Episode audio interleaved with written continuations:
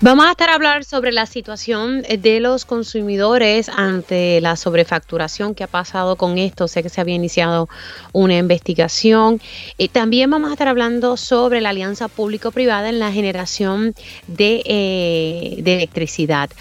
Le damos seguimiento a, a, lo que se informó ayer por el Departamento de Recursos Naturales Ambientales y fue la muerte de la osa negra americana que conocemos como Nina.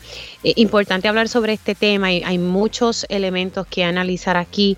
El gobierno ha sostenido que va a tratar de construir un santuario para los animales que se encuentran en este zoológico de Mayagüez. También le damos seguimiento a un caso que les presentamos el miércoles de padres denunciando que no tenían los servicios de un maestro o una maestra para niños con educación especial. Y bueno, las fiestas de la Sanse están ahí a la vuelta de la esquina. Vamos a hablar un poco sobre eso. Y hoy es viernes y tengo a mi panel de periodistas. Así que arranco esta primera hora de Dígame la verdad. Con más de 20 años de experiencia en el periodismo, el periodismo ha dedicado su carrera a la búsqueda de la verdad. La verdad, la verdad. De frente al grano, con carácter entrevistará a las figuras más importantes de la noticia. Radio Isla presenta a la periodista Mili, Mili Méndez en Dígame la verdad. Muy buenos días Puerto Rico, bienvenidos a otra edición de Dígame la Verdad por Radio Isla 1320. Les saluda Mili Méndez, gracias por conectar y alabado. Es viernes, llegó por fin el viernes y es viernes 13. Así que arrancamos esta primera hora de Dígame la Verdad hablando con la directora de la Oficina Independiente de Protección al Consumidor, la licenciada Jania Rivera. Muy buenos días y felicidades en el nuevo año, licenciada. Saludos, mil saludos igual para ti y todos los radioescuchas. Quería dar seguimiento, eh, sé que usted, ¿verdad? Eh, sometió eh, más o menos para octubre, se presentó ante el negociado de energía eh, un escrito eh, básicamente eh, solicitando una investigación sobre el manejo, una investigación sobre el manejo de las objeciones de la factura ante Luma mediante llamada telefónica durante el periodo de recuperación de emergencia tras el paso de Fiona. ¿Hay algo más reciente en torno a eso desde que usted sometió ese recurso para que el negociado investigara, licenciada? Pues mira, eh, fueron dos investigaciones por economía procesal del negociado las consolidó. La primera es, en efecto, como tú muy bien indicas, con relación a las objeciones de factura ante Luma durante el proceso verdad eh, de recuperación de la emergencia provocada por el paso del huracán Fiona.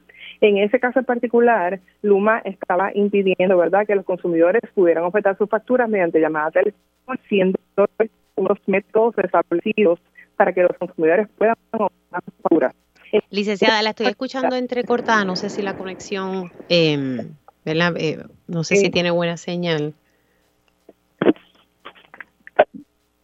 Vamos a ver, estamos, estamos hablando con la licenciada Jania Rivera, la directora de la Oficina Independiente de Protección al Consumidor. Vamos a ver si ahora la, la puede escuchar mejor. Ahora, ¿me escucha mejor? perfecto, mucho mejor. Ok, pues como te indicaba, la primera investigación en particular eh, fue radicada porque Luma estaba impidiendo, ¿verdad?, que los consumidores pudieran ofertar sus facturas mediante llamada telefónica, siendo esto uno de los medios establecidos para que los consumidores pues, puedan así hacerlo. El negociado en ese caso en particular determinó y le ordenó entonces a Luma a cesar y desistir de esa práctica y eh, le ordenó también a extenderle los términos para que los consumidores que se vieron afectados por esa situación pudieran ofertar sus facturas. La segunda solicitud de investigación eh, iba dirigida entonces a que el negociado investigara el proceso de objeción de factura, ¿verdad? Tal cual surge de la página del portal cibernético de Luma. Nosotros entendemos que ese proceso en particular, ¿verdad? De la, manera en que está incluida en el portal eh, de Luma, no cumple con la ley 57 y con los reglamentos aplicables. Así que en ese sentido, sobre esa investigación en particular, nosotros entramos en conversaciones de buena fe con Luma, así le dejamos saber, se lo informamos así entonces al negociado y el negociado entonces nos dio hasta el 30 de enero de este, ahora, ¿verdad? Eh, ahora el 30 de enero para notificarle entonces al negociado, ¿verdad? Pues eh, los acuerdos a los que hayamos llegado eh, con relación a ese particular. O sea que entonces no, no se llegó a realizar una investigación. Eh, ¿Cómo se da este proceso de diálogo de buena fe que usted me acaba de explicar? Bueno, nosotros, ellos hacen el acercamiento, ¿verdad? Eh, con la intención de poder, pues, discutir el asunto, cuáles son las preocupaciones que nosotros teníamos con relación a esto, al portal cibernético de ellos. Así le dejamos saber, ¿verdad? Nosotros entendemos, entendemos que ese, eh, el trámite tal cual está, está eh, ¿verdad? Eh, surge del portal cibernético no cumple con las disposiciones del reglamento 8863 ni cumple tampoco con la ley 57. Eh, resulta este, el proceso eh, resulta oneroso para el consumidor. Eh, a manera de ejemplo, no identifica claramente que es una objeción de factura, hace mención de lo que pudiera ser una consulta de factura, lo que puede inducir a error al consumidor y entre otros asuntos, ¿verdad? Que también, eh, por ejemplo, no se le provee al consumidor un número de referencia, o sea que el consumidor no tiene evidencia de haber radicado esa consulta, ¿verdad? Eh, de factura no permite que el consumidor pueda realizar el pago requerido por reglamento, eh, porque para poder objetar la factura el consumidor tiene que hacer el pago de las, del promedio de las últimas seis facturas no objetadas. El sistema no lo permite, por consiguiente eso pudiera considerarse como un defecto en la objeción. Eh, y entonces la plataforma, por ejemplo, tampoco emite un acuse de recibo una vez el consumidor somete esa consulta. Así que entre esos factores, ¿verdad? Pues estuvimos en discusión con con eh, personal de la jerarquía de Luma, ellos pues decidieron evaluar nuestros planteamientos, así que tenemos entonces hasta el 30 de enero para notificarle al negociado el resultado de, dichas conversaciones. ¿Y esas conversaciones arrancaron o están a punto de comenzar? Eh, y esto ciertamente pues eh, eh, ocurrieron los días festivos, ¿verdad? Así que estamos en proceso de retomar nuevamente esta esa conversación porque como te indiqué, pues tenemos hasta el 30 de enero para notificarle entonces al negociado el resultado de las mismas. Para que la, audiencia lo, vaya ¿verdad? entendiendo un poco, básicamente es que para objetar la factura de energía eléctrica a través de la Internet, y usted me dice si, si lo estoy entendiendo bien, eh, era un dolor de cabeza, o sea, no, ofrecía toda esta cosa que usted me acaba de explicar como número de referencia, yo poder hacer un pago, un acuse de recibo, como que yo estaba haciendo esa gestión. Correcto. Empezando porque no identifica claramente que es una objeción de factura. Hace referencia a una consulta de factura. Así que ciertamente nosotros entendemos que eso automáticamente puede inducir error al consumidor porque el consumidor no está consciente del trámite que está haciendo, en efecto, ¿verdad? Si es una objeción de factura, si se va a manejar como una objeción de factura, no reciben entonces ningún número de confirmación de que en efecto se radicó la misma, no le permite hacer el pago, que es uno de los requisitos establecidos mediante el reglamento, así que en esencia no cumple con el requisito, con lo, con, ni con la ley ni con la reglamentación aplicable. Así que ya ustedes por lo menos están en esa gestión eh, trabajando y lo primero que fue, fue lo que se había solicitado que se consolidó, pues sí, las personas ya pueden objetar las facturas mediante llamada telefónica porque esa es una de las, ¿verdad? De, la, de las vías que se pueden utilizar. Claro, Claro, bien importante. El consumidor puede objetar la factura llamando al número de servicio al cliente de Luma, acudiendo personalmente a alguna de las oficinas comerciales. Él lo puede hacer también este, a través del portal cibernético eh, y por correo también. Esos son los, los cuatro métodos establecidos para que los consumidores puedan objetar sus facturas. Ahora, ¿qué, qué se está haciendo? Que, porque siguen surgiendo, discúlpeme, eh, eh, denuncias sobre sobrefacturación por parte de Luma a los consumidores. Eh, la, el Senado de Puerto Rico, ayer el presidente estaba hablando sobre una legislación que ellos están tratando de aprobar para darle un reembolso a los consumidores. No sé cómo estarían trabajando eso, pero ¿qué información tiene su oficina sobre la posible sobrefacturación a los clientes de, de Luma? Bueno, pues la realidad es que hemos tenido múltiples eh, ¿verdad? consumidores. Debo decir que ha mermado un poco la cantidad de consumidores. En un momento dado, pues fueron bastante los consumidores que nos, eh, se comunicaron con nosotros con relación a ese asunto. Nosotros, parte de nuestras funciones también es orientar y educar, ¿verdad?, al consumidor. Muchos consumidores, pues, no entienden ciertamente, ¿verdad?, el, el contenido de su factura es bien importante que el consumidor sepa el, el, costo mayor dentro del servicio, ¿verdad? del pago que hacemos mensualmente eh, está dirigido a lo que son las cláusulas de reconciliación. Así que mi exhortación, ¿verdad? Esas cláusulas de reconciliación se computan basado en el consumo del cliente. Mi exhortación ante esta situación, que es una situación, ¿verdad?, que está fuera del control de todos. Entiendo que es algo que, pues, ¿verdad?, eh, es el momento apropiado para que cada uno de nosotros cree conciencia sobre el consumo de energía en nuestros hogares. Es, es la forma de aminorar un poco, ¿verdad? Pues el impacto que estamos teniendo con las alzas en el combustible, con otros factores externos que no nosotros ciertamente, ¿verdad? Pero en este caso, pues, la, manera de, de alguna forma atacar, ¿verdad? O compensar el incremento en el costo de combustible, pues ciertamente, pues mi recomendación entonces es crear un poco más de se, se, le fue ahí un poco la señal. Su recomendación es que básicamente crear conciencia, ¿verdad? También con relación al consumo de energía eh, en nuestros hogares. Ahora mismo pues sabemos que por la temporada de Navidad eh, ponemos decoración de Navidad, que eso de alguna forma incrementa un poco el, costo en el servicio, el, consumo, ¿verdad? En nuestros hogares, así que yo creo que es algo que, es importante cada uno de nosotros, pues en ese sentido, crear conciencia del consumo de energía. Pero, pero para tenerlo claro, eh, sí, su oficina ha recibido quejas sobre la sobrefacturación.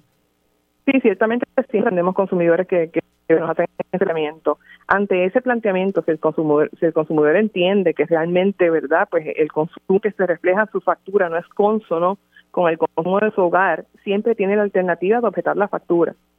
Se pueden comunicar con nosotros, nosotros los orientamos de cuál es el proceso de objetar la factura, ¿verdad? Lo guiamos, lo llevamos de la mano en ese proceso, porque ciertamente pues el consumidor tiene derecho a objetar la factura si entiende que el consumo facturado la utilidad no es consono con el consumo real de su hogar. Ok, pero entonces, eh, eh, y esto de que antes se hacía esta crítica de que pues se hacía mm, un estimado de la factura y que no se leía el contador, ¿eso se ha podido resolver?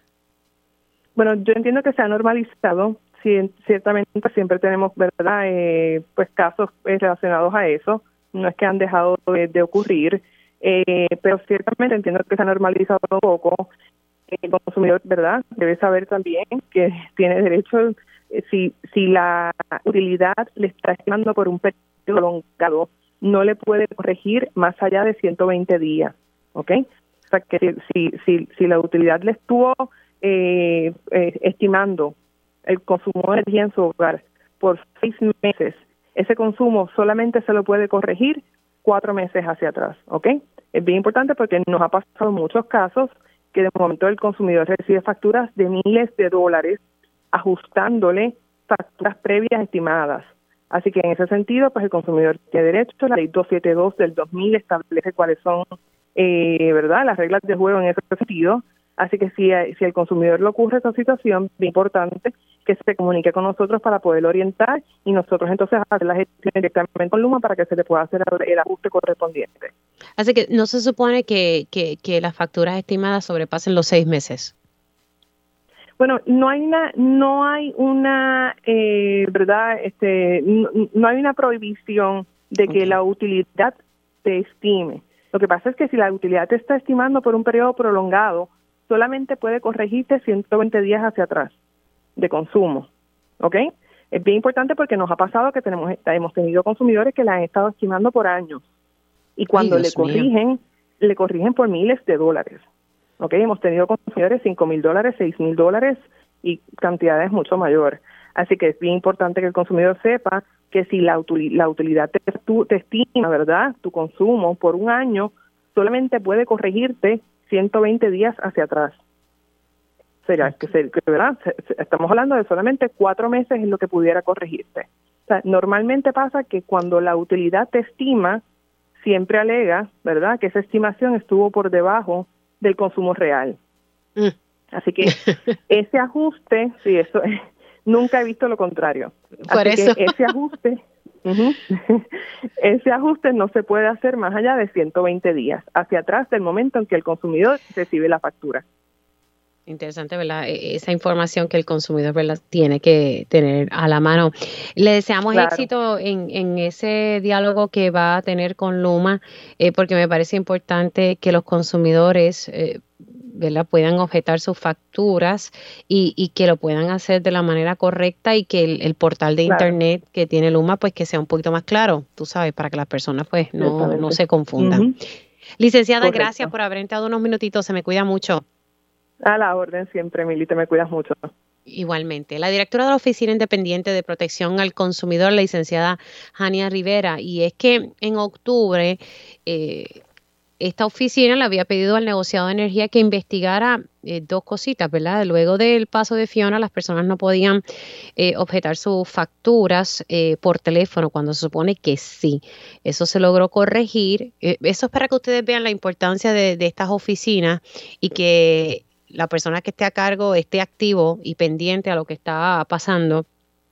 Y por otro lado, el portal de Internet de Luma no permitía objetar de manera eficiente las facturas. Del saque, usted no sabía si estaba objetando o no porque no estaba claro y no había ni un número de referencia. O sea, usted no iba a tener evidencia de que estaba objetando su factura. No había acuse de recibo, no se permitía hacer algún pago. Y Luma le hace el acercamiento a la Oficina de Independiente de Protección al Consumidor, pues vamos a dialogar, ¿verdad? Eh, y ojalá que ese diálogo sea en beneficio del consumidor, sino pues entonces ahí el negociado tendrá que intervenir. Sigo con el tema energético, pero en esta ocasión vamos a hablar sobre eh, la alianza público-privada que se propone para la generación. Esto está literalmente a punto de caramelo, ya ha salido públicamente, no porque el gobierno lo anunció, sino pues que ya los medios se han enterado de la empresa que pudiese estar a cargo de esta generación. Ayer salió en los medios eh, porque el miércoles hubo una conferencia de prensa de los presidentes legislativos donde le dan seis condiciones al gobernador para entonces ellos estar dando luz verde a esta alianza pública-privada en la generación. Esas seis condiciones para el representante Luis Raúl Torres, cuando dialogué con él ayer aquí, él lo calificó que son boberías. Eh, y yo le preguntaba que si estaba molesto, que si él entendía que no eran buenas eh, condiciones. Él lo que dijo fue que el pueblo que mire lo que está pasando. Eh, él entiende pues que no son las condiciones, no son condiciones lo voy a poner de esta forma, él lo ve como que no son muy, muy importantes, que no son, cuando tú dices bobería, ¿verdad? Eh, es que no es muy importante. Pero bueno, quiero hablar de este tema con el representante de los consumidores ante la Junta de Gobierno de Energía Eléctrica.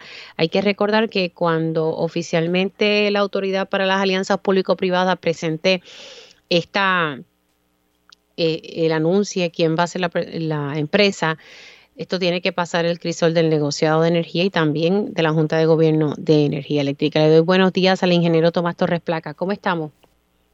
Saludos, Mili. Saludos a ti, a todos los escucha y consumidores en la mañana de hoy. ¿Qué le parece eh, todo esto que se ha dado en, estos días relacionado con, la generación de, de, energía y que pues en efecto viene esa alianza público-privada y el anuncio está ahí a la vuelta de la esquina? Mili, es, es muy preocupante por el entorno que se está viviendo actualmente. No podemos perder de perspectiva que Puerto Rico depende 96% para generar energía de importar combustible. Y aquí estamos hablando que en medio de una crisis geopolítica mundial que puede escalar este año, por el ingreso de Suecia y Finlandia a la OTAN, que para los que no están familiarizados en esto, la OTAN es una alianza, lo que se llama la Alianza del Atlántico, que la libre de Estados Unidos, y básicamente la contraparte de eso, pues es la eh, Rusia, la antigua Unión Soviética. Perdón. Y entonces estamos hablando, perdóname. No se, no se preocupe. Estamos hablando de que la OTAN integraría como dos de sus nuevos miembros naciones que están en el patio de Rusia. Eso obviamente pondría a, Rusia en una situación muy incómoda y podría desestabilizar más el ambiente geopolítico.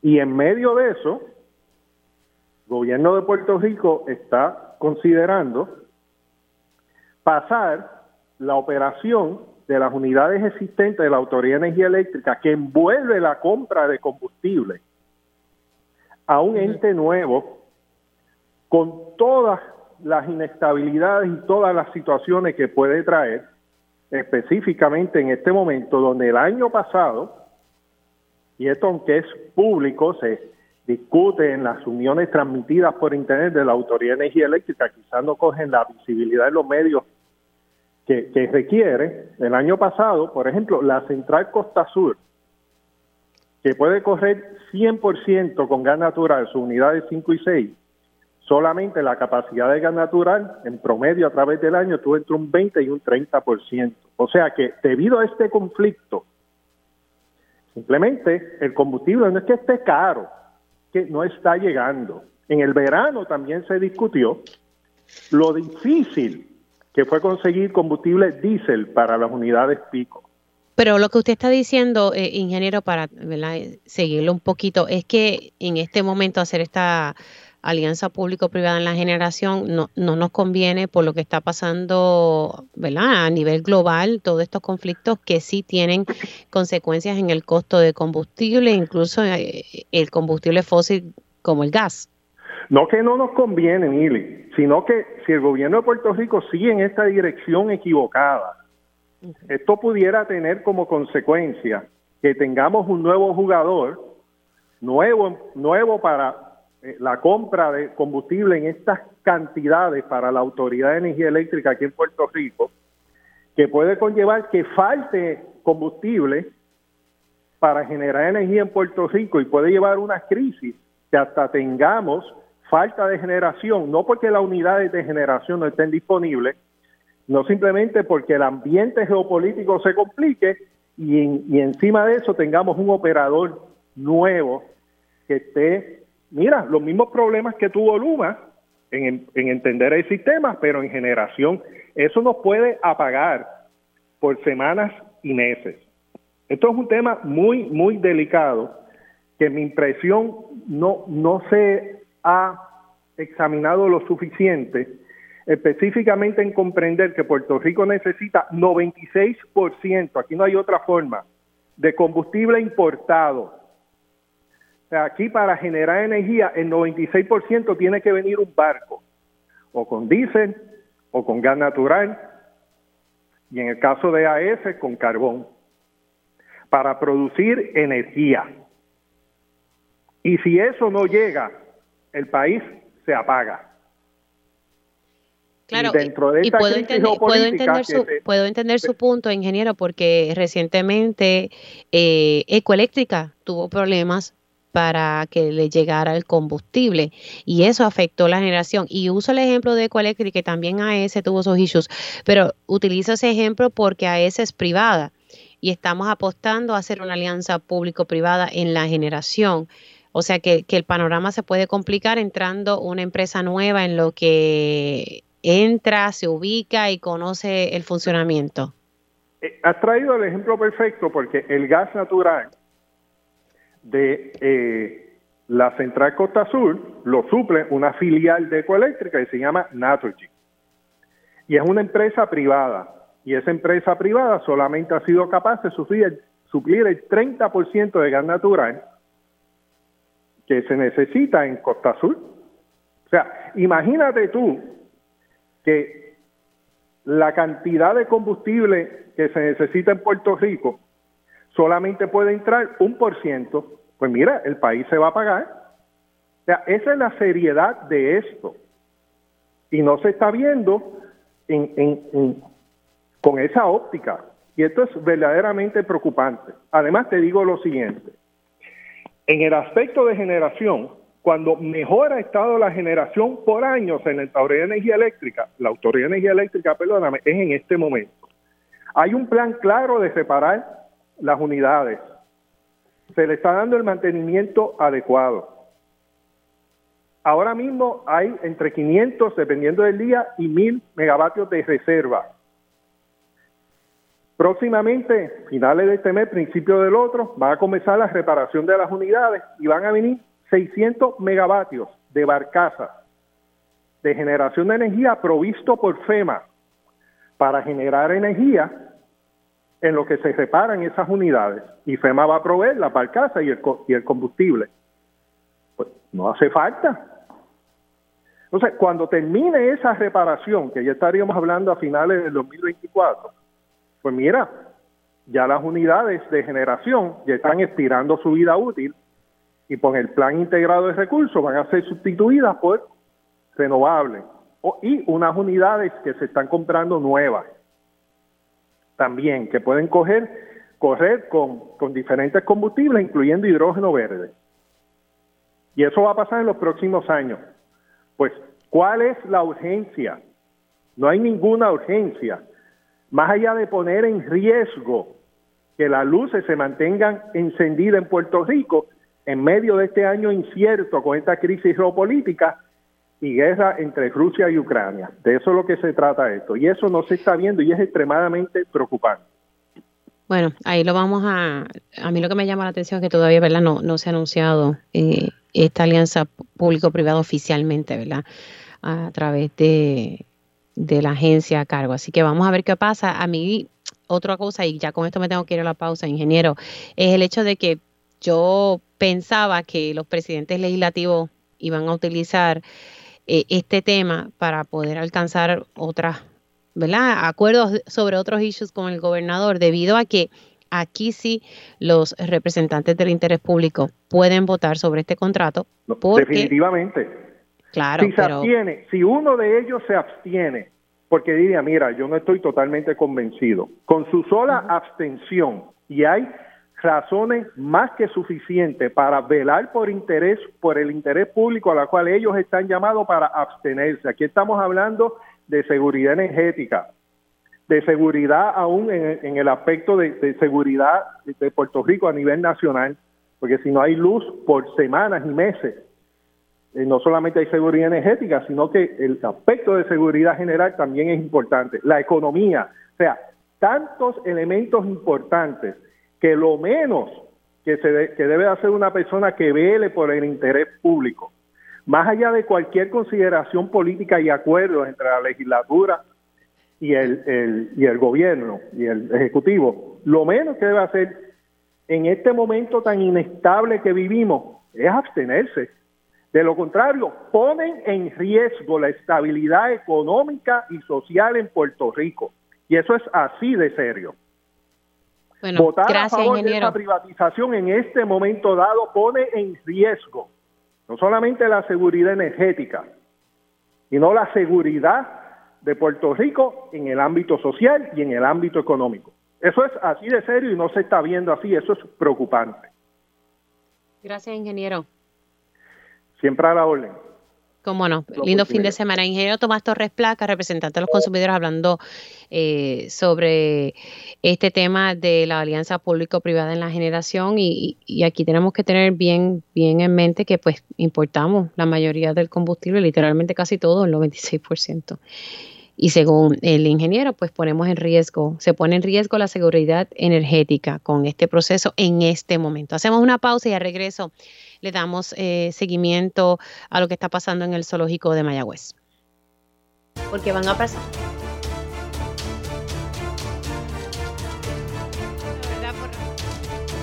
Saluda Mili Méndez. Estamos aquí, me cogieron ahí fuera de base hablando con mi productora acá en los temas de televisión.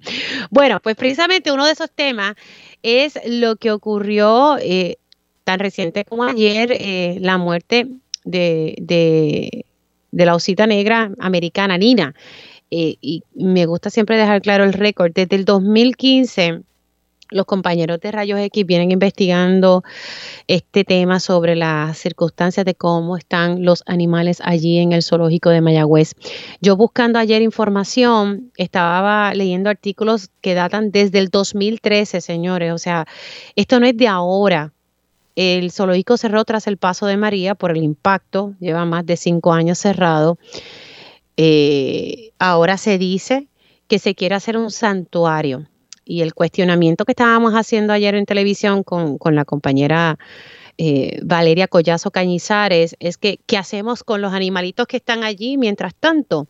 Ella lleva tiempo discutiendo este tema y en noviembre sacó un reportaje sobre la situación de cómo estaban los animales allí. En particular, el caso de Nina y otro osito que estaba allí, eh, y tuvieron que demandar al Departamento de Recursos Naturales Ambientales para que le dieran una información que ellos vienen pidiendo hace tiempo.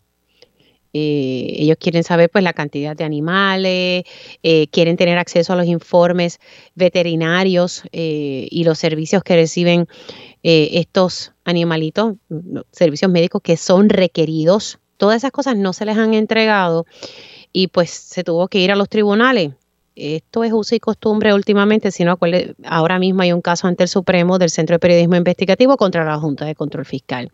Quiero hablar con Sahir Pujols de Vínculo Animal, que ha estado mano a mano con, hablando de este tema y que lleva tiempo denunciando muchas cosas, porque recuerdo haberle entrevistado, no, no me acuerdo si fue, era en récord o en qué momento, pero hablamos en el pasado sobre esto y, y no hay solución.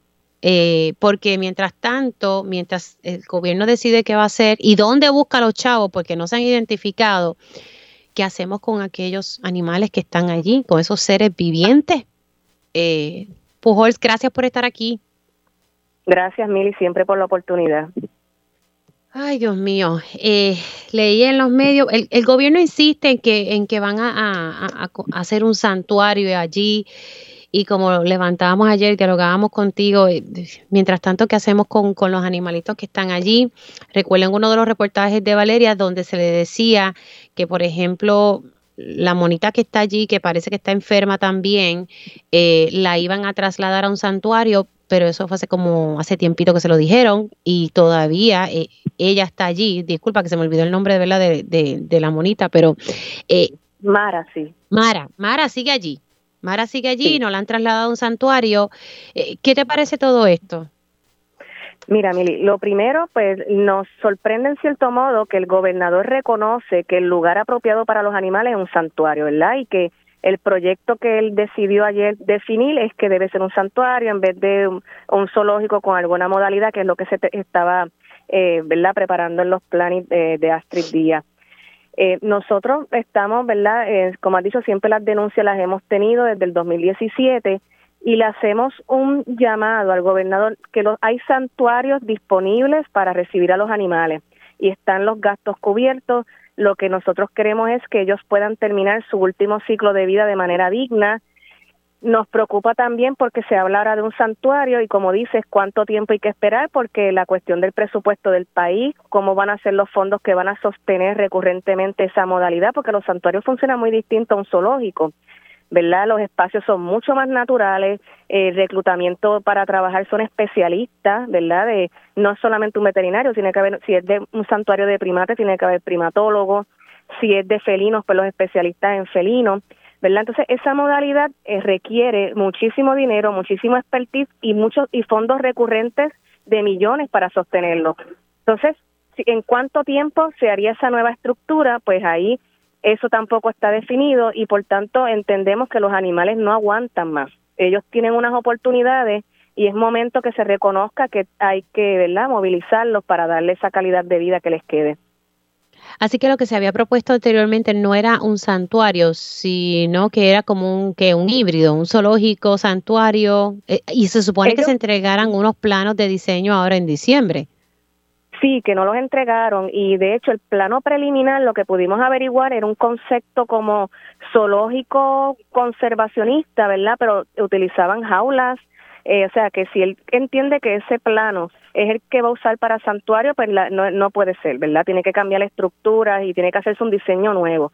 Así que, pues eso es otro tema de, de controversia porque se gastó en un contrato para un diseño arquitectónico de un zoológico con modernidad y conservación, pero si ahora cambian concepto a santuario, la estructura tiene que ser distinta también. Mm.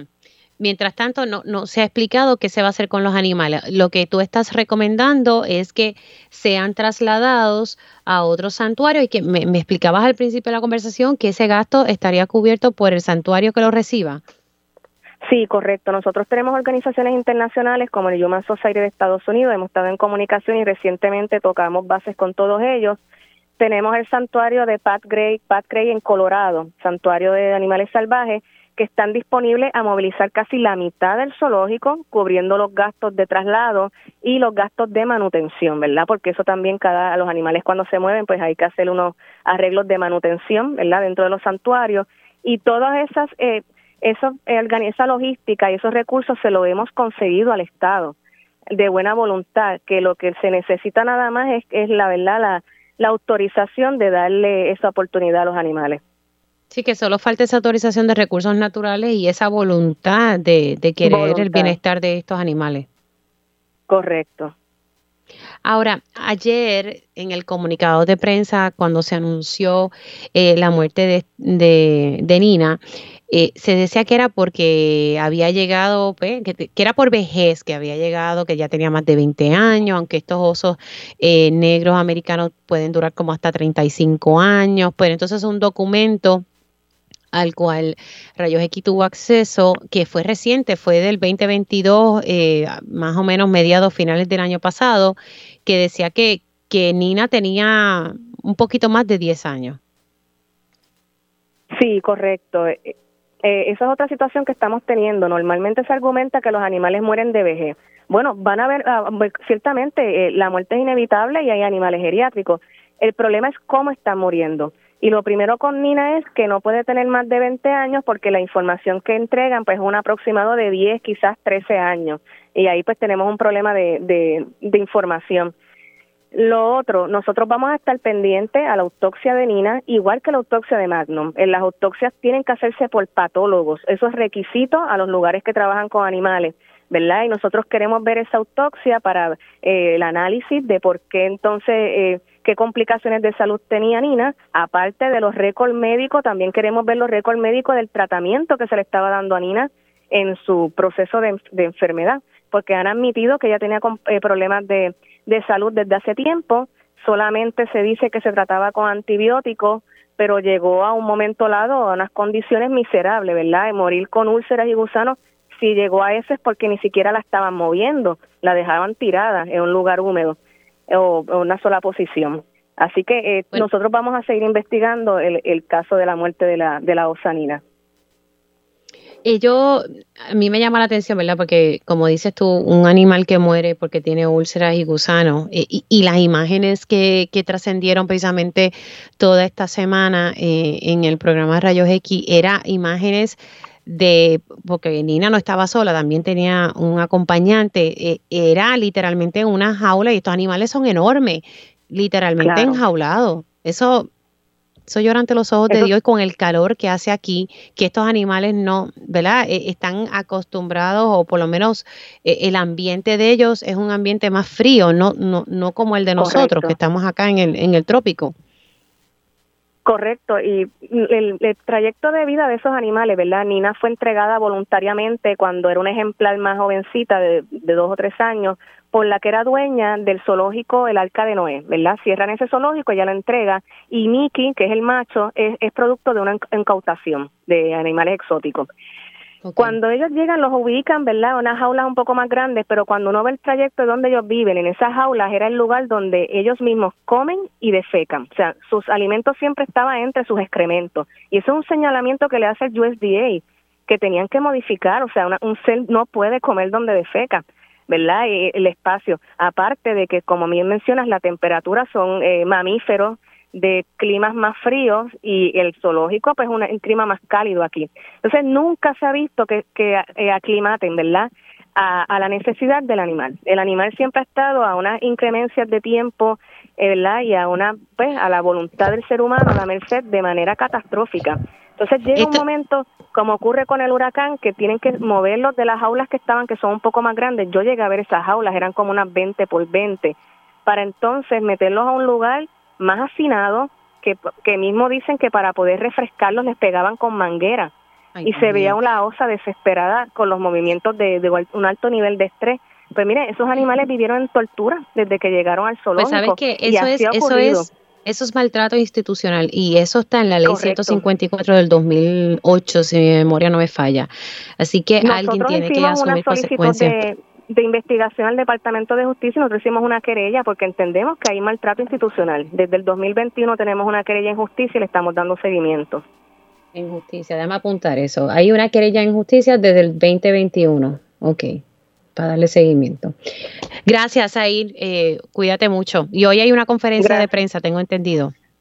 Sí, hoy tenemos conferencia de prensa apoyando el PC 1041, ¿verdad? Que es un proyecto que busca eh, el cese de la práctica de cautiverio con el solo fin de exhibición o entretenimiento crear un comité para evaluar a los animales del zoológico y movilizarlos a santuarios y disponer sobre la transformación de las instalaciones. Ese es el proyecto que vamos a apoyar.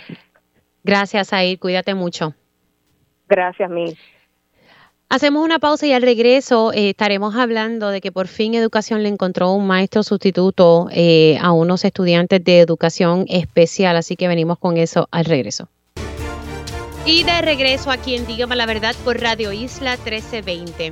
Esta semana eh, traje nuevamente a, la discusión el caso de, dos padres que estaban sumamente preocupados porque sus hijos que pertenecen a educación especial pues lamentablemente no habían podido comenzar como Dios manda porque no había un maestro o una maestra sustituta. Y, hablamos aquí sobre, sobre el caso.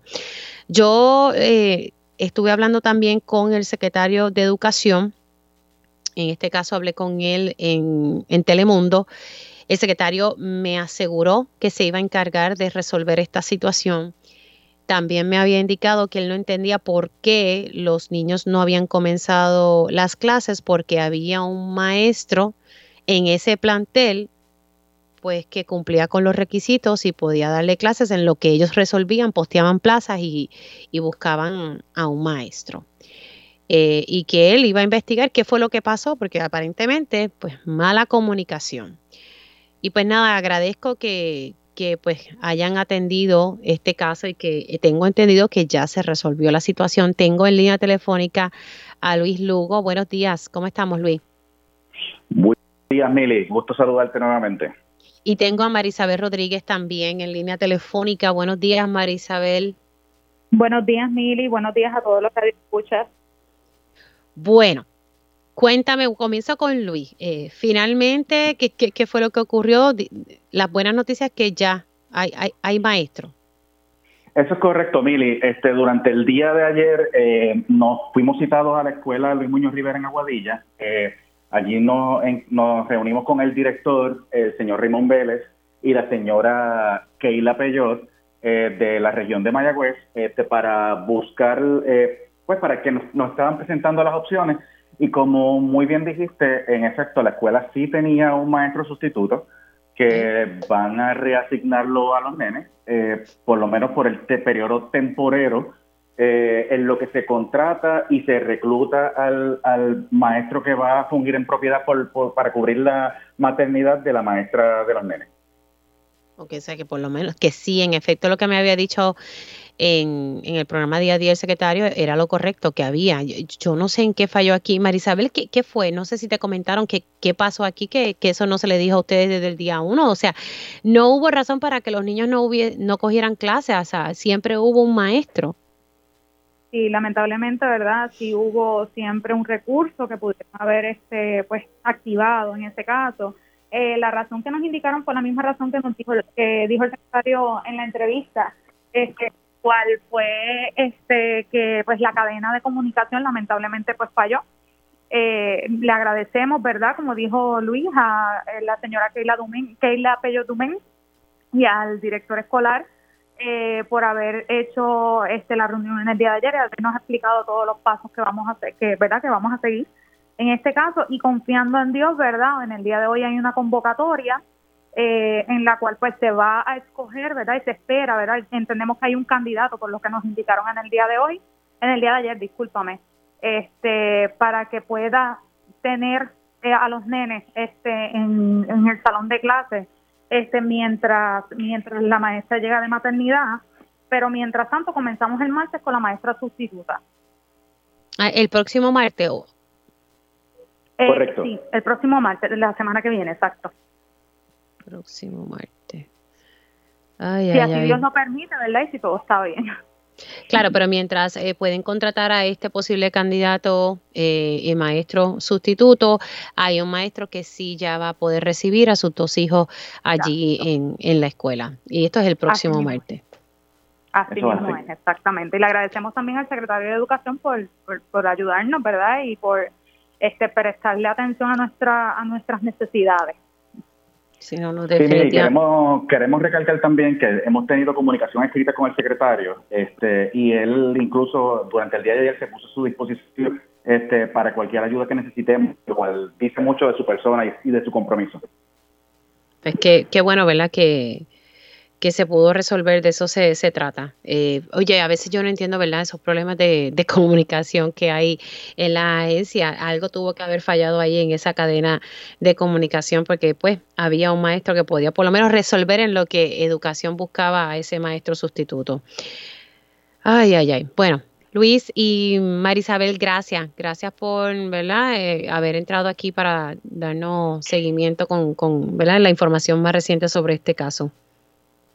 Agradecidos gracias como siempre. De Muy ayuda y de, y de la ayuda de Radio Isla también. Cómo no. Un abrazo, se me cuidan mucho. Bueno, qué bueno. Eh, para eso, para eso estamos los medios de, de comunicación eh, para servir. Siempre digo que somos un enlace entre las personas y, ¿verdad? y lo que es el gobierno y en la medida que nosotros podamos ayudar, siempre lo, lo vamos a hacer. Así que Importante ese detalle. Bueno, vamos a eh, control, vamos a ver si podemos conseguir a mi próximo invitado, voy a adelantar. Y es que las fiestas de la Sanse están, mire señores, ahí a la vuelta de la esquina y después de, si mi memoria no me falla, yo creo que después de la pandemia no, no, no habíamos podido celebrar las fiestas como, como, como eran antes. Así que el municipio de San Juan se ha preparado para celebrar estas fiestas de la calle San Sebastián. Y precisamente tengo a Víctor Rivera, él es director de la Oficina de Eventos Especiales. Don Víctor, ¿cómo está? Ya, buenos días, ¿cómo está todo por allá?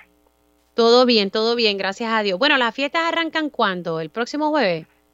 Las fiestas arrancan el próximo jueves 19 hasta el 22 de enero, si Dios, si Dios lo permite.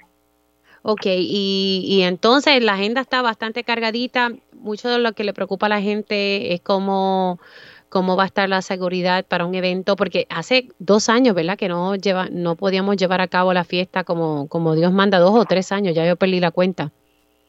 Llevamos dos años ya sin celebrar la fiesta, ¿verdad? Eh, pues por la, la pandemia, ¿verdad? Que imposibilitó poder realizar las fiestas, pero sí, estamos muy alegres y con mucho entusiasmo de poder volver a celebrar la, fiestas más importantes, ¿verdad?, de todo Puerto Rico, las fiestas de la calle San Sebastián.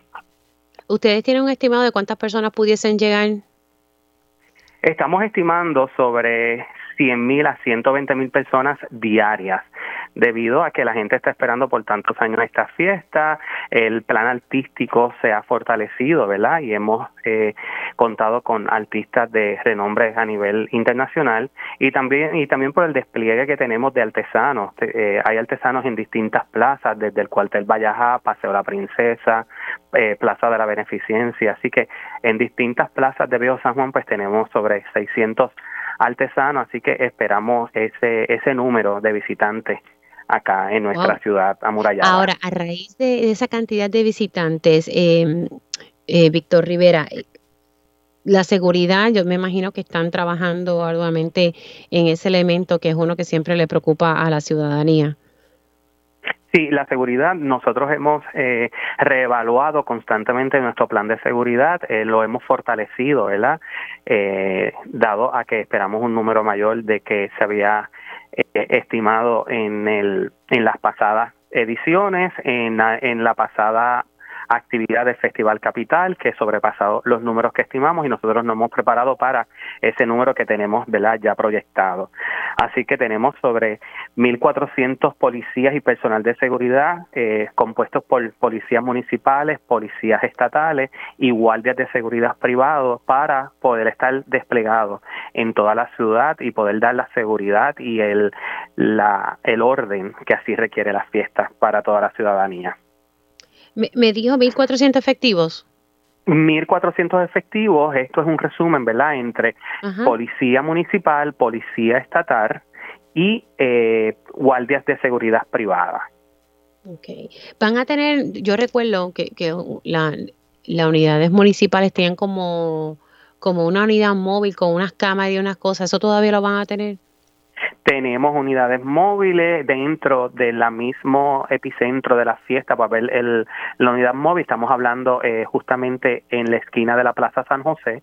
Ahí se está ubicando una unidad móvil.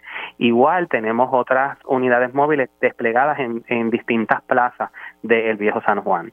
También tenemos eh, distintos eh, otros medios, como por ejemplo tenemos cámaras, sobre 350 cámaras de seguridad desplegadas en toda eh, la ciudad. Tenemos 150 efectivos con sus cámaras corporales para que puedan estar, ¿verdad? Este, y grabar cualquier evento que pueda suceder al momento. Y también tenemos sobre 140 tower lights para poder iluminar la ciudad cuando caiga la noche. Además de eso, tenemos las Tower Cam, que son cuatro cámaras en esa torre que eh, así que tenemos ese despliegue también de cámaras por toda la ciudad para estar informado de cualquier movimiento o cualquier este evento que pueda surgir, pero nosotros estar al tanto donde podamos este establecer los planes de los planes de seguridad correspondientes.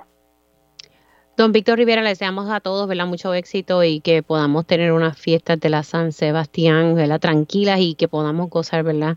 de las mismas. Así que mucha gente que ustedes esperan ¿verdad? a todos los días, 100 mil a 120 mil personas son bastantes. Sí, sí, así. Los esperamos a todos, esperamos que puedan disfrutar de las mejores fiestas culturales de, de todo Puerto Rico. Nos hemos preparado para recibir a ese número ¿verdad? de personas que puedan llegar acá hasta el viejo San Juan y así que estamos enfocado en que todo será en orden y será para el disfrute de todo Puerto Rico y de los visitantes. Bueno, pues muchas gracias, eh, don Víctor Rivera, se me cuida mucho. Hacemos una pausa aquí en Dígame la Verdad y como todos los viernes tengo a mi panel de periodistas al regreso. Vamos a estar dialogando sobre los temas de esta semana con mi panel de periodistas. Conéctate a radioisla.tv para ver las reacciones de las entrevistas en vivo. En vivo. Esto es Dígame la verdad con Mili Méndez. Y ya estamos de regreso aquí en Dígame la Verdad por Radio Isla 1320. Les saluda Mili Méndez. Gracias por conectar oficialmente. Ya estamos en la segunda hora de este espacio y si usted se perdió algún detalle de alguna de las entrevistas que estuvimos realizando en la primera hora de Dígame la Verdad, sepa que puede conectar a través de radioisla.tv. Ahí va el área de los podcasts y, puede entonces eh, buscar Dígame la Verdad, el programa que usted desee. Y pues nada, usted lo escucha cuando usted pueda, en donde usted quiera. Así que ahí está esa opción. Y también en nuestras cuentas de Twitter vamos compartiendo el enlace del podcast Asimismo, en, en Facebook tenemos el Facebook Live. Una vez culmine el programa, pues ahí ese vídeo está disponible para ustedes. Bueno, voy a ir conectando eh, con mi panel de periodistas porque son muchos los temas. Uno de ellos que quisiera hablar con, con Calmita eh, es el tema del zoológico de Mayagüez. Y como yo decía antes de hablar con Sahir Pujols de vínculo animal, esto es un tema que, que se viene denunciando hace tiempo y le decía a ella que buscando información eh, aparecían artículos desde el 2013 donde distintas organizaciones denunciaban las condiciones pésimas en las cuales se encontraban muchos de los animales que estaban allí y donde se solicitaba a que se tomara cartas en el asunto. El zoológico lleva cerrado más de cinco años tras el paso de María. Sé que hay unos fondos, son 6 millones de dólares en fondos federales disponibles, según me estaba comentando la compañera Valeria Collazo Cañizares ayer en televisión.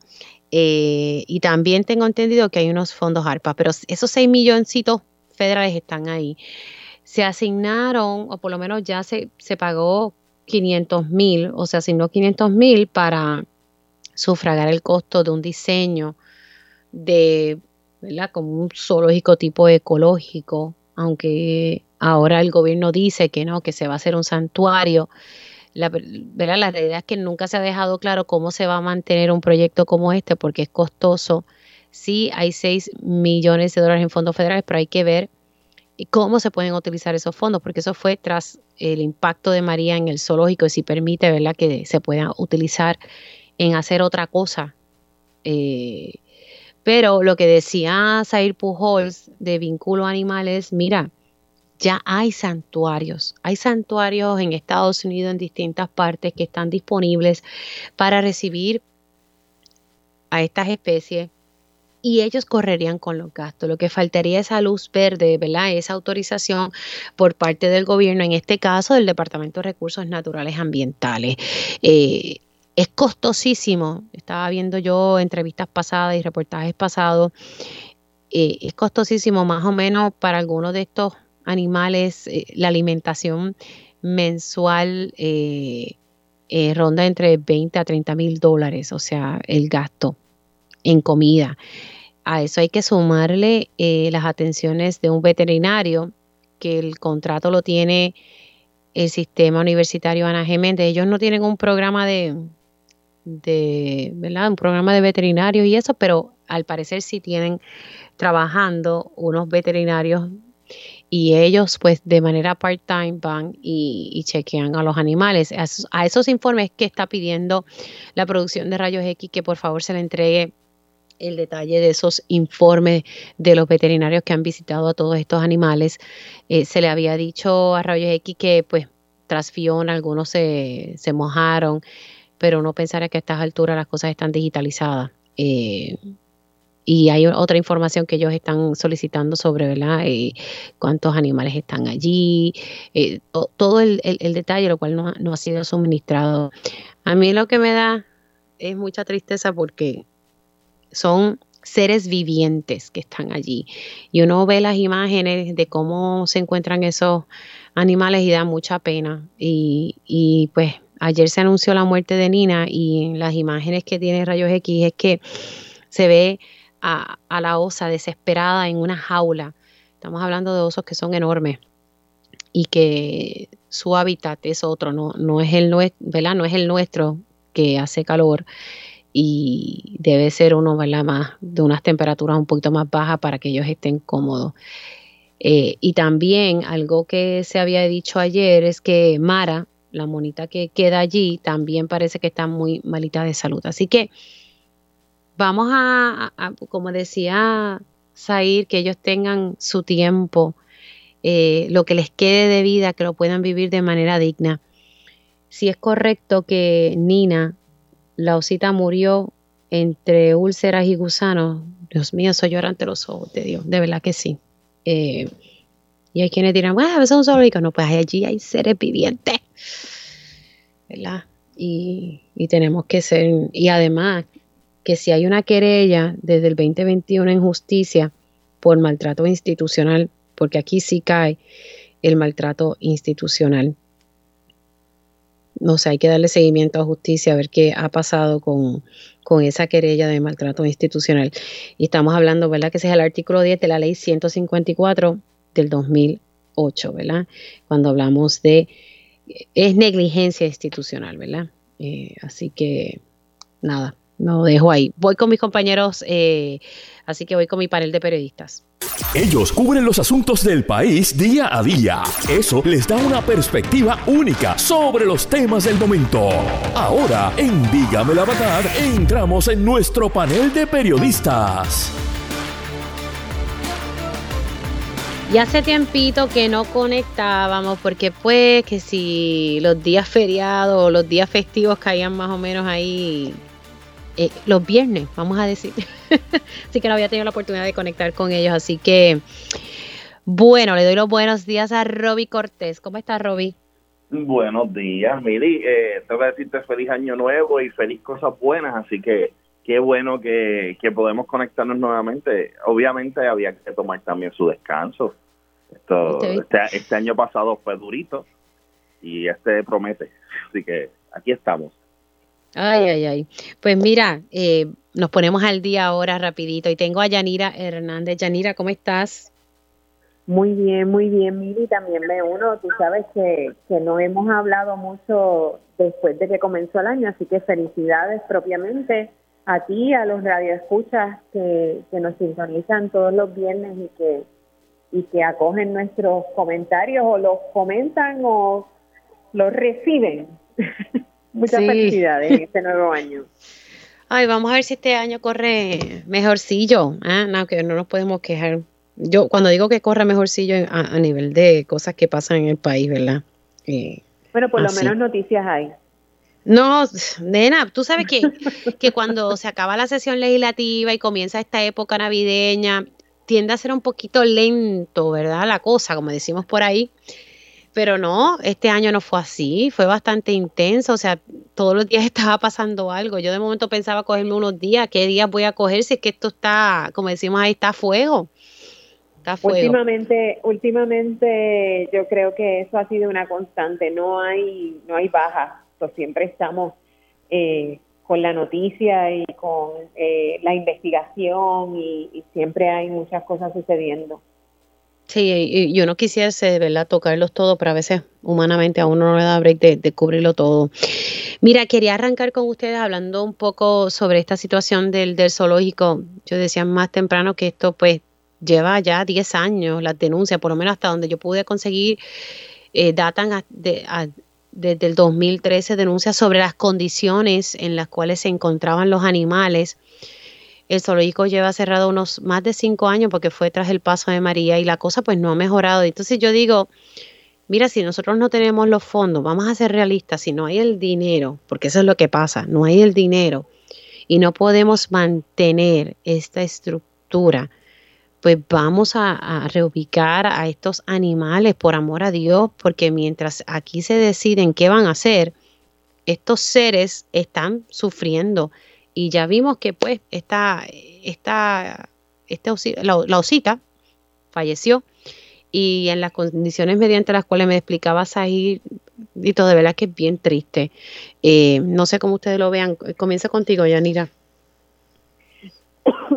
Mira, Mili, a mí me llama la atención una cosa. Número uno, el, yo entiendo que el, el zoológico, eh, el dueño del zoológico es el municipio de Mayagüez.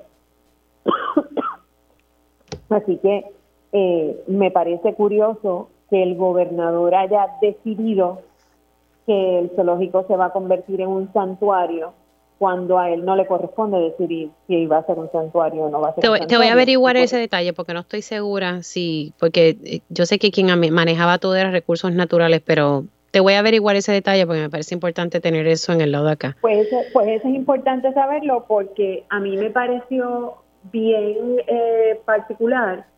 Número uno, que el gobernador dijera, hemos decidido, eso se decidió hace tiempo, que iba a ser un santuario. Ajá, ¿y a quién se lo dijo? Si le corresponde al municipio, eh, pues entonces la decisión de si va a ser un santuario o no, no es decisión del, del gobierno, sino del municipio de, Mayagüez. Pero si el, a la quien le corresponde la decisión es al gobierno, entonces, ¿qué pasó? cuál es el liderato del, mandatario, que dio una instrucción y eso no se hizo y no se ha puesto a correr y nadie lo ha anunciado y nadie ha hecho nada. Así que, para empezar, por ahí. Pero Mira, Yanira, corrí, sí, en efecto, el dueño como te había comentado, es el Departamento de Recursos Naturales y Ambientales, que yo recuerdo haber tocado este tema en el pasado y, y recuerdo haber entrevistado a la pasada secretaria bajo Ricardo Rosello, sí, y me acaban de, escribir, y todos los, que han manejado el tema también, que eh, es del gobierno, es del Departamento de Recursos Naturales y Ambientales. El Departamento de Recursos Naturales y Ambientales no tiene donde caerse muerto tiene muchísimas eh, competencias y no puede realizar prácticamente ninguna porque no tiene empleados, porque no tiene fondos. Así que me parece que el debate de si debe ser zoológico o debe ser santuario está de más. El debate debe ser cuándo se va a cerrar y cómo se va a disponer de manera eh, justa de esos animales sí, Y cuando tú dices cerrar, cerrar, ¿verdad?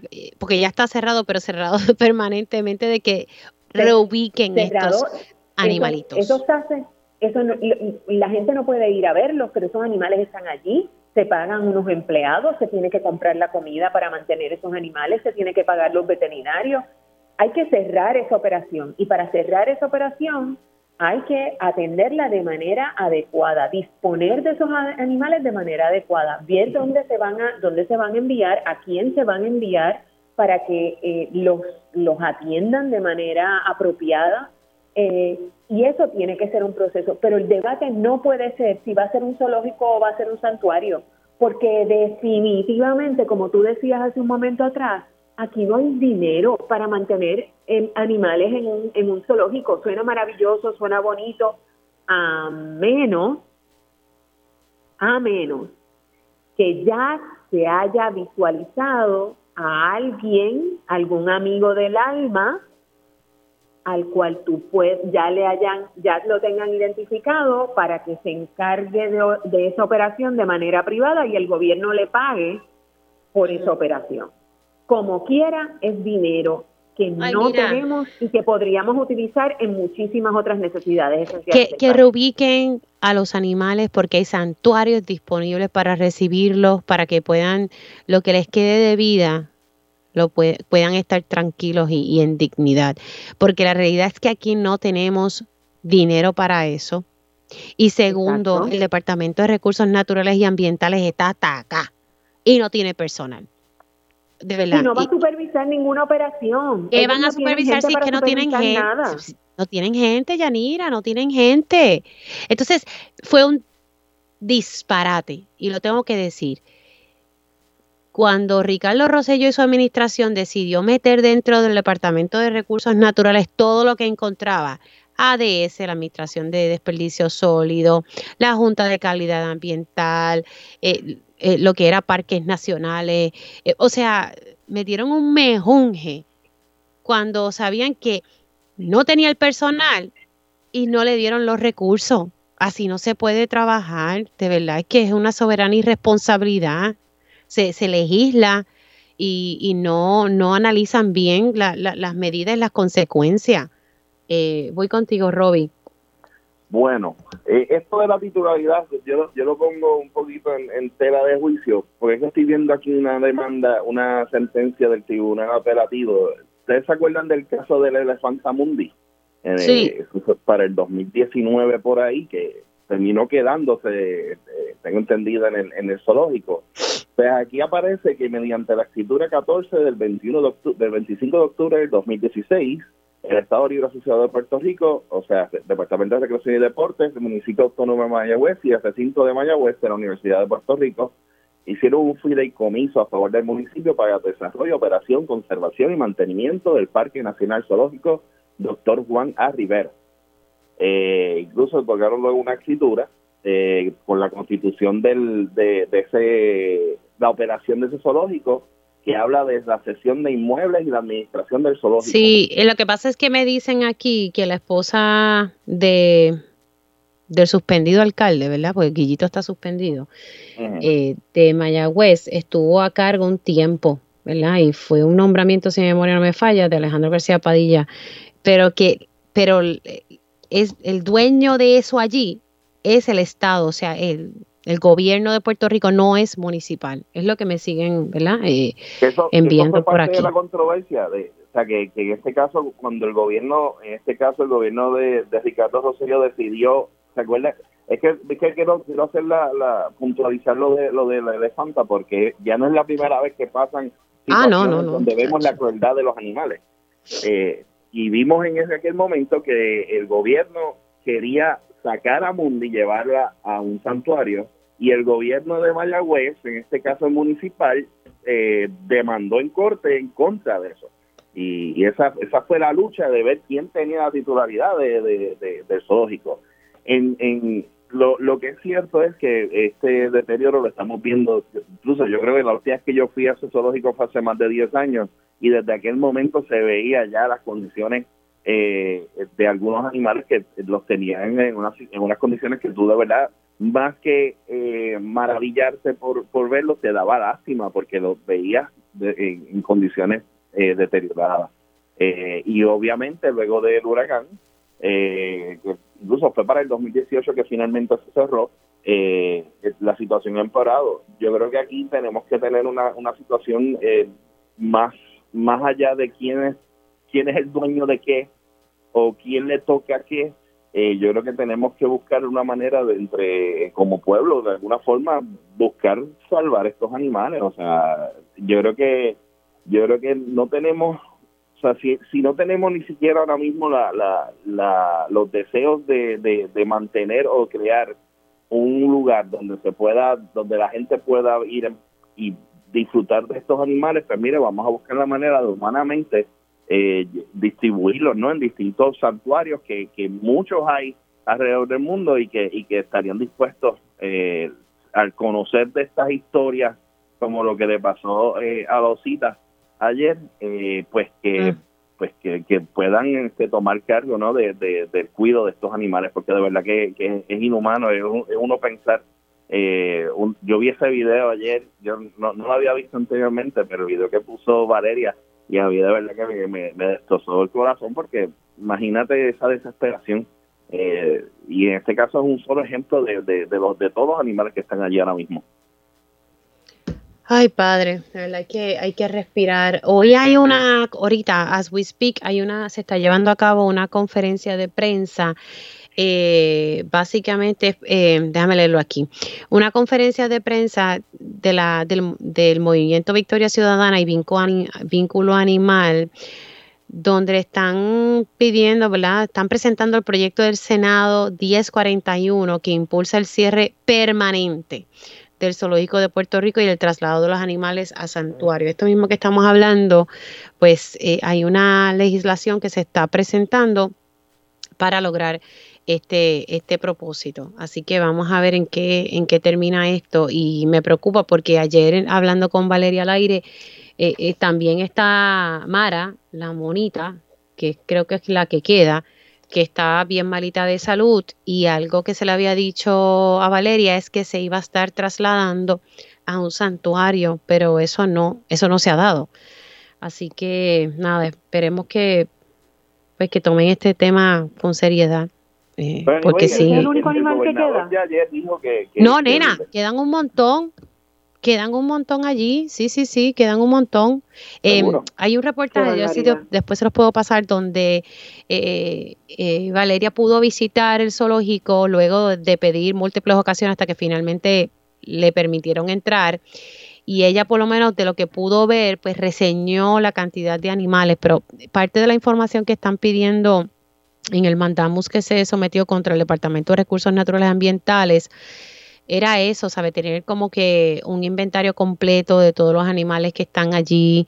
Eh, también, ¿verdad? Cuántas veces lo ha ido a visitar el veterinario. Ese contrato lo tiene Ana Geméndez, eh, que, es un, que son part-time, pero que van los informes veterinarios de cada uno, ¿verdad? De los animales y todo eso. Eh, una serie de información, pues, que no, no se le ha provisto para tener claro el panorama. Algo que a mí me levantó suspicacia, cuántos han muerto desde que cerró. Eh, o sea, es una información pues que se debería, se debería saber, pero bueno.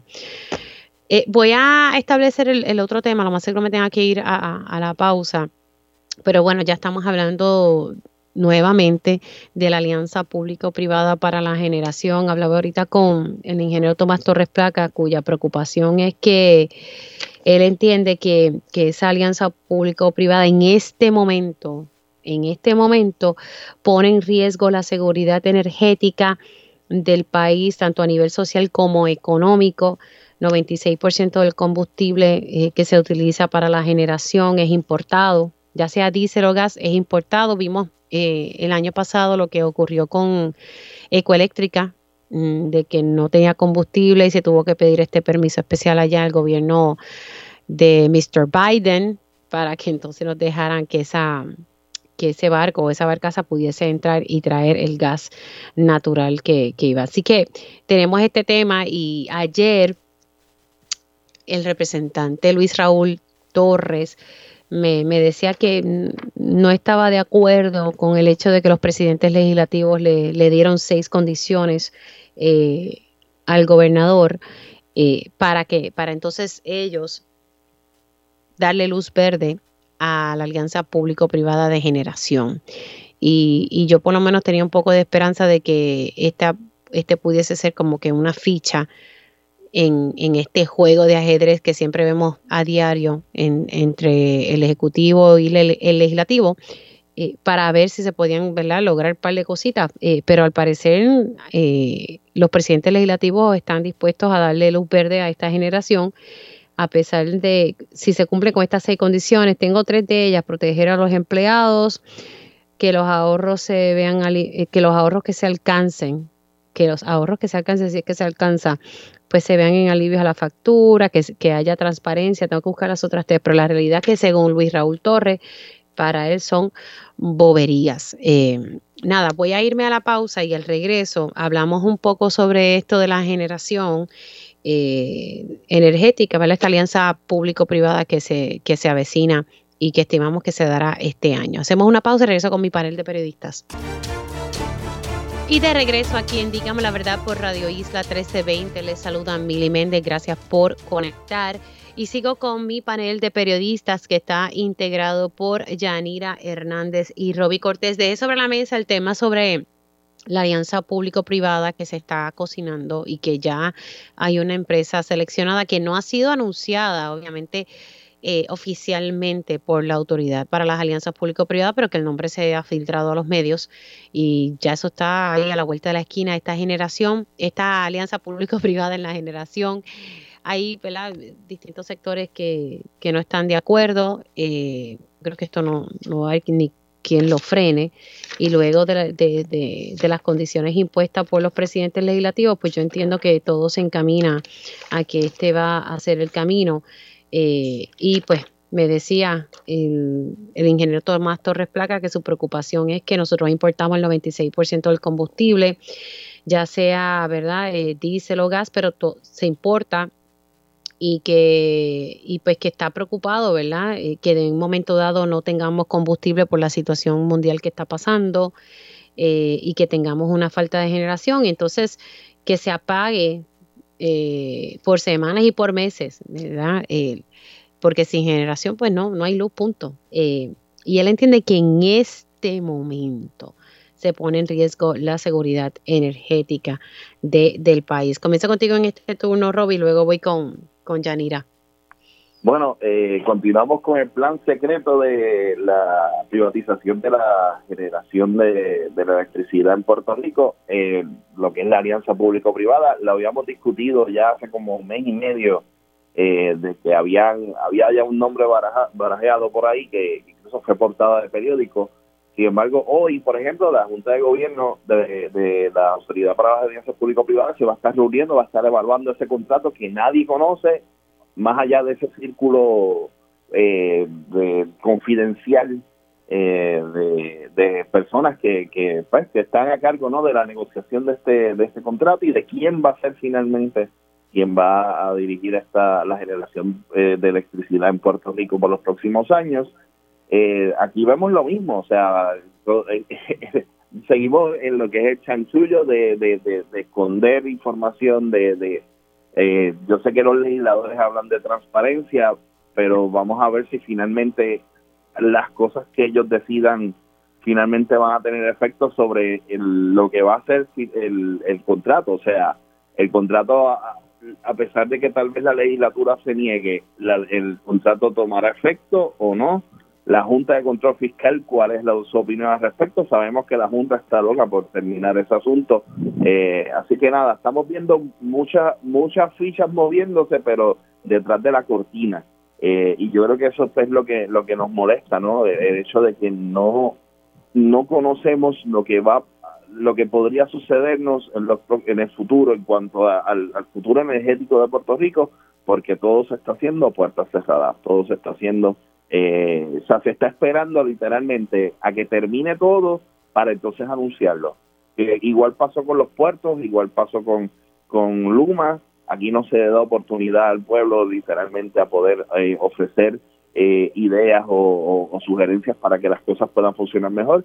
Así que nada, seguimos repitiendo la misma historia de los pasados años.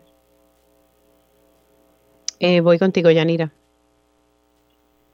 Ay, Mili, yo debería pensar que después de lo que hemos vivido con Luma, pues habremos habríamos aprendido algo, pero parece que no, que no hemos aprendido nada y que nos encaminamos a otro contrato a oscuras, eh, que sabrá Dios las consecuencias que tenga como ha tenido el contrato de Luma. Por lo tanto, me preocupa demasiado el que la legislatura esté dispuesta a considerar estas propuestas, eh, porque sabemos que tampoco en la legislatura se caracterizan por ser ni transparentes, ni, ni de tener mucha eh, eh, mucha disposición a, a, velar por el por el bien común de nuestros de nuestros ciudadanos. Así que eh, no tengo más que decir que, que me preocupa, pero que lamentablemente me siento muy pesimista de cuán bien vaya a salir ese proceso, siempre y cuando se mantenga como ha sido hasta ahora la dinámica de mantenerlo todo eh, a oscura, sin ninguna transparencia y como dice Robbie, enterándonos cuando ya está todo firmado, está todo listo y no hay nada más que decir. Que Dios nos ha confesado. Bueno, y algo que yo dialogaba con, con Luis Raúl Torres ayer, pues yo le decía, pero bueno, ¿qué pasó con la legislación que buscaba que, que nos enteráramos de quién era la empresa, no al final cuando ya se negociara todo, sino durante el proceso? Y, pues nada, él me dice, mira, después que estuvo paralizado en, en el Senado, pues ellos recapacitaron, estoy usando, ¿verdad?, un resumen de las palabras de Luis Raúl Torres, y el gobernador los vetó. Así que todos los proyectos relacionados a temas energéticos o, y, el proyecto que buscaba eh, poder eh, enmendar la ley de las alianzas público-privadas, pues eso voló en cuanto. Así que lamentablemente caput no, no, no, no se va a tocar. Así que pues bueno, pero ya, el, gobernador el gobernador ayer dijo que, que estaba bien contento con, con, la, con las acciones de Luma en los pasados tres meses, porque en los pasados tres meses no han ocurrido apagones masivos. Yo creo que él no vive aquí porque aquí han ocurrido apagones en los pasados tres meses, eh, tal vez no que cubran toda la isla, pero sí que han afectado a cientos de miles de clientes, pero para él está todo mejorando y todo está perfecto y que le hicieron caso a su denuncia del pasado mes de agosto que se iba a molestar y iba a haber eh, consecuencias. Eh, claro. Bueno, tal vez que en esta época navideña las cosas no estuviesen, no, ¿verdad? Corrieron dentro de todo bastante más o menos, ¿verdad? A diferencia del año pasado, todos los apagones que, que se dieron, más o menos en la época navideña no vi tanto revolú, pero esa no, esa no fue la norma durante todo el 2022.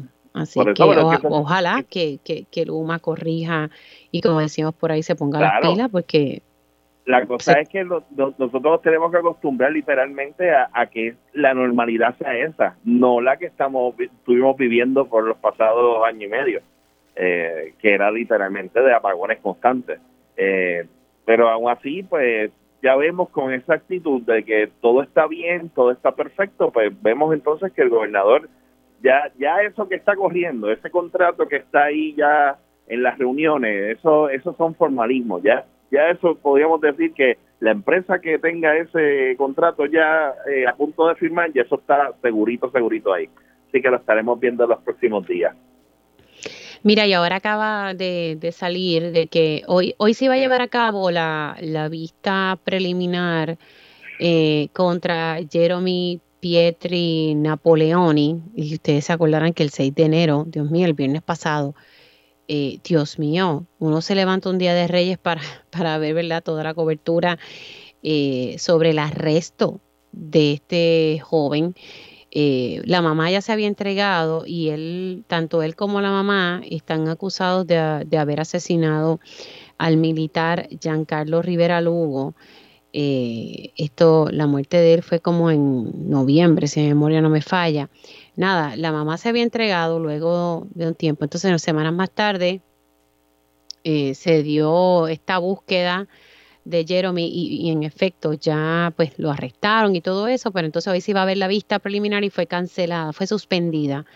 Así que esta vista se va a estar llevando ahora el primero de febrero. Así que esa vista va a tener un poquito de break, como decimos por ahí. Sí, eh, mataron al, supuestamente, ¿verdad? Mataron al, militar eh, en noviembre y fue acusado, ¿verdad? El 14 de noviembre. Precisamente quería dialogar con ustedes sobre la situación criminal, como que arrancamos el año de manera violenta eh, y en particular también con dos feminicidios íntimos en en cuestión de que de seis días, eh, uno a principios de año y el otro precisamente el, día el día de Reyes, sabe que un año bastante intenso. Comienzo con, contigo, Yanira, y voy con, con Robbie.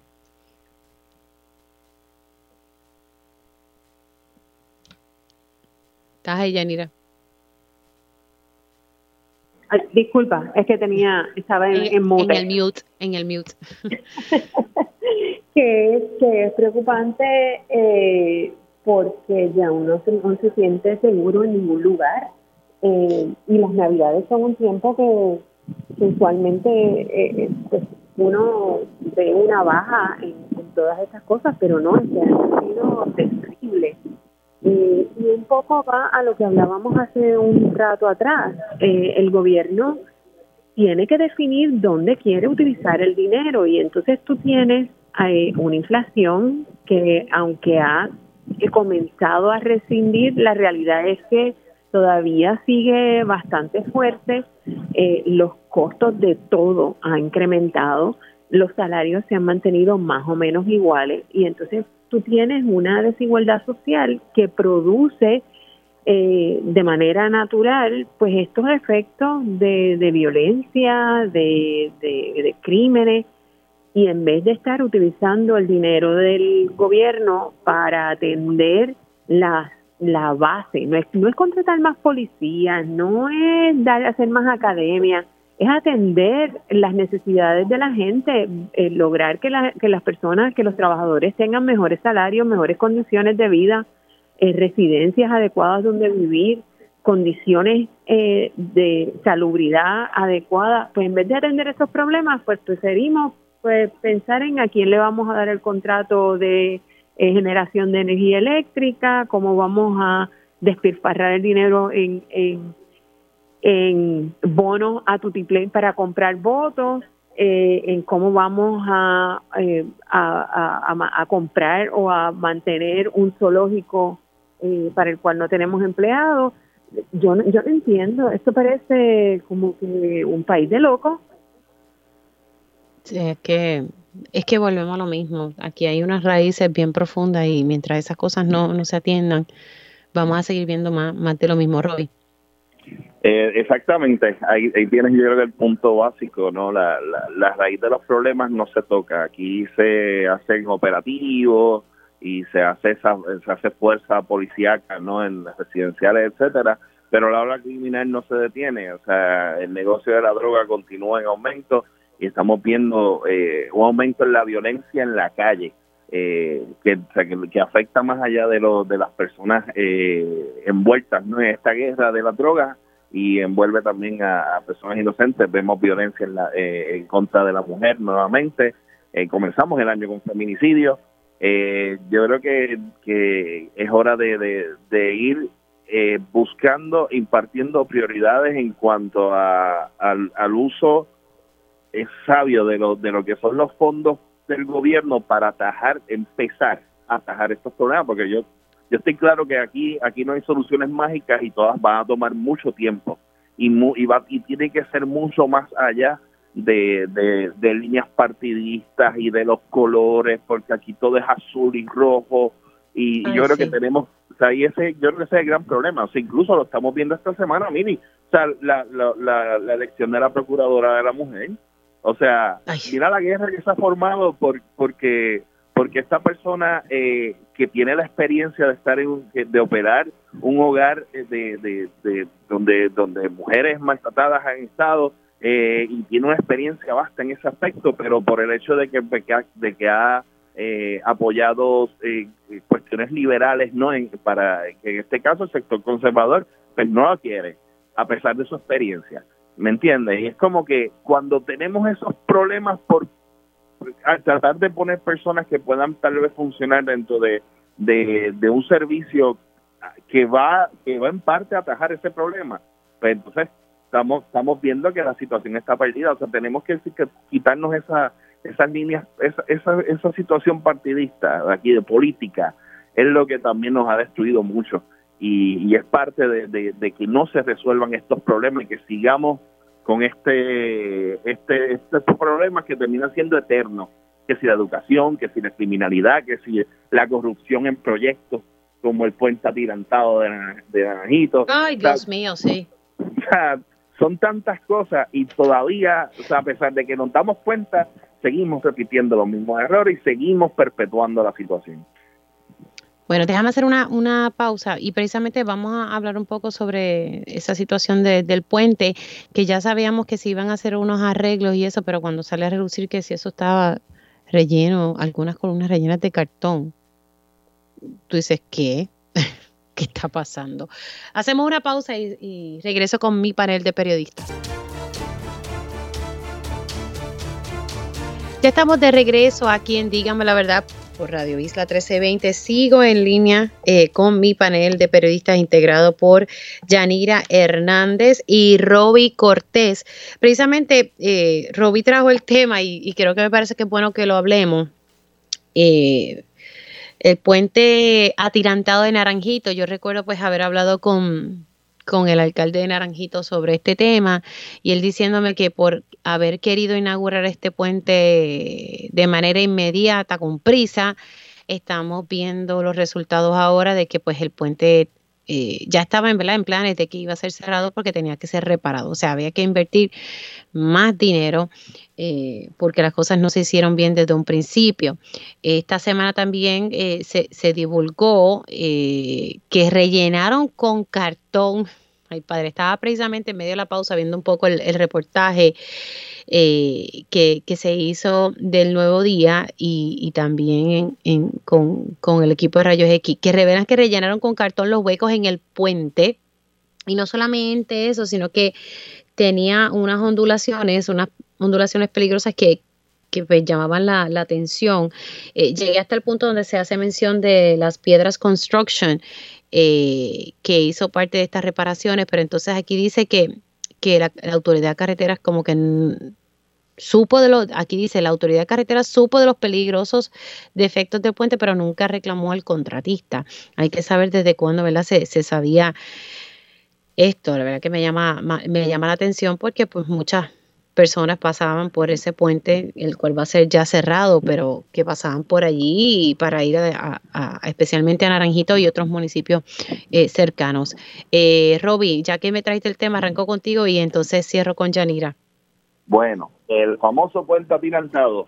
Eh, vimos, yo, yo creo que lo, lo que vivimos esa época del 2008 pudimos darnos cuenta de esa prisa que había por, por, inaugurar ese puente. Eh, yo creo que aquí hubo hubo una situación con, con el entonces gobernador. ¿Se recuerdan que, que estaba envuelto en la situación de, de las acusaciones federales, etcétera, y estaba buscando en este caso pues poder eh, pues, alzar su imagen?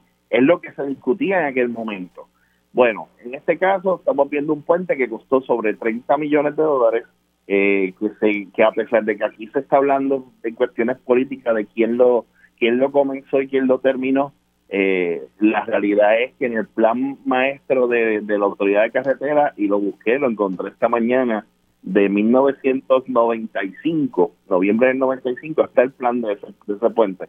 Eh, no sé no sé si se iba a construir de esa forma, pero la cosa es que es un, es, un, es, es un proyecto único en su clase, eh, y que también se le pueda sacar no a estos planes grandes de crear eh, de mejorar la transportación entre comillas como por ejemplo el tren urbano iban de la mano todos estos proyectos.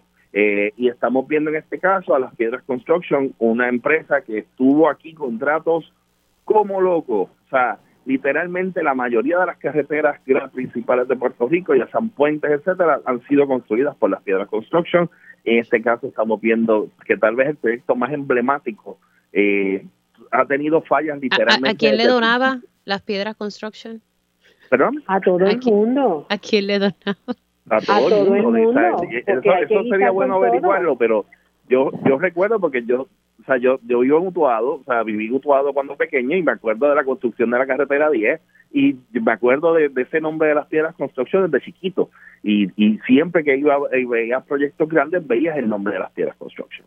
Y estamos viendo en este caso que tal vez el proyecto más emblemático, porque es el más el más el, más grandioso en términos visuales, es, es el más de, el más deteriorado y el más el más podríamos decirle eh, el más defectuoso porque desde el principio, desde el comienzo ya se estaban viendo las fallas. Y sin embargo, se ha esperado, ¿cuántos? Eh, cerca de 13, 14 años para finalmente responder a, esta situación poniendo en riesgo, o sea, cuando estabas hablando, cuando estás hablando de que pusieron cartón para rellenar el hueco en vez de mortero, o sea, es, es algo insólito, o sea, es un milagro que, que, allí no haya ocurrido una tragedia en términos de que a lo mejor se haya roto un pedazo del puente o que haya ocurrido algo algo peor. O sea, tenemos mucha suerte con eso.